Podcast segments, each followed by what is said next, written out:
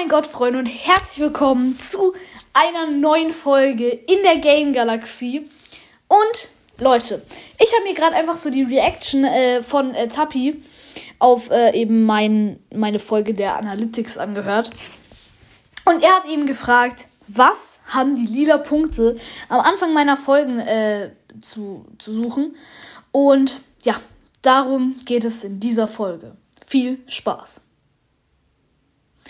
Ja, also die Begründung ist, sie wird euch nicht erstaunen, sie ist ziemlich oberflächlich.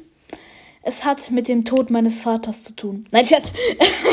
okay, ähm, also ich meinte, nein, nein, Schatz, also, ähm, ja, einfach ganz random. Es,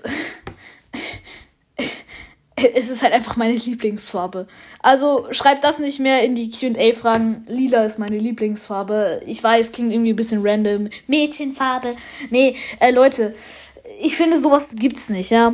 Ähm, ja, genau deswegen. Ja, lila ist meine Lieblingsfarbe, deswegen sind immer diese lilanen Punkte am Anfang. Ich hoffe, ähm, wenn ihr euch die Frage gestellt habt, ist sie nun beantwortet.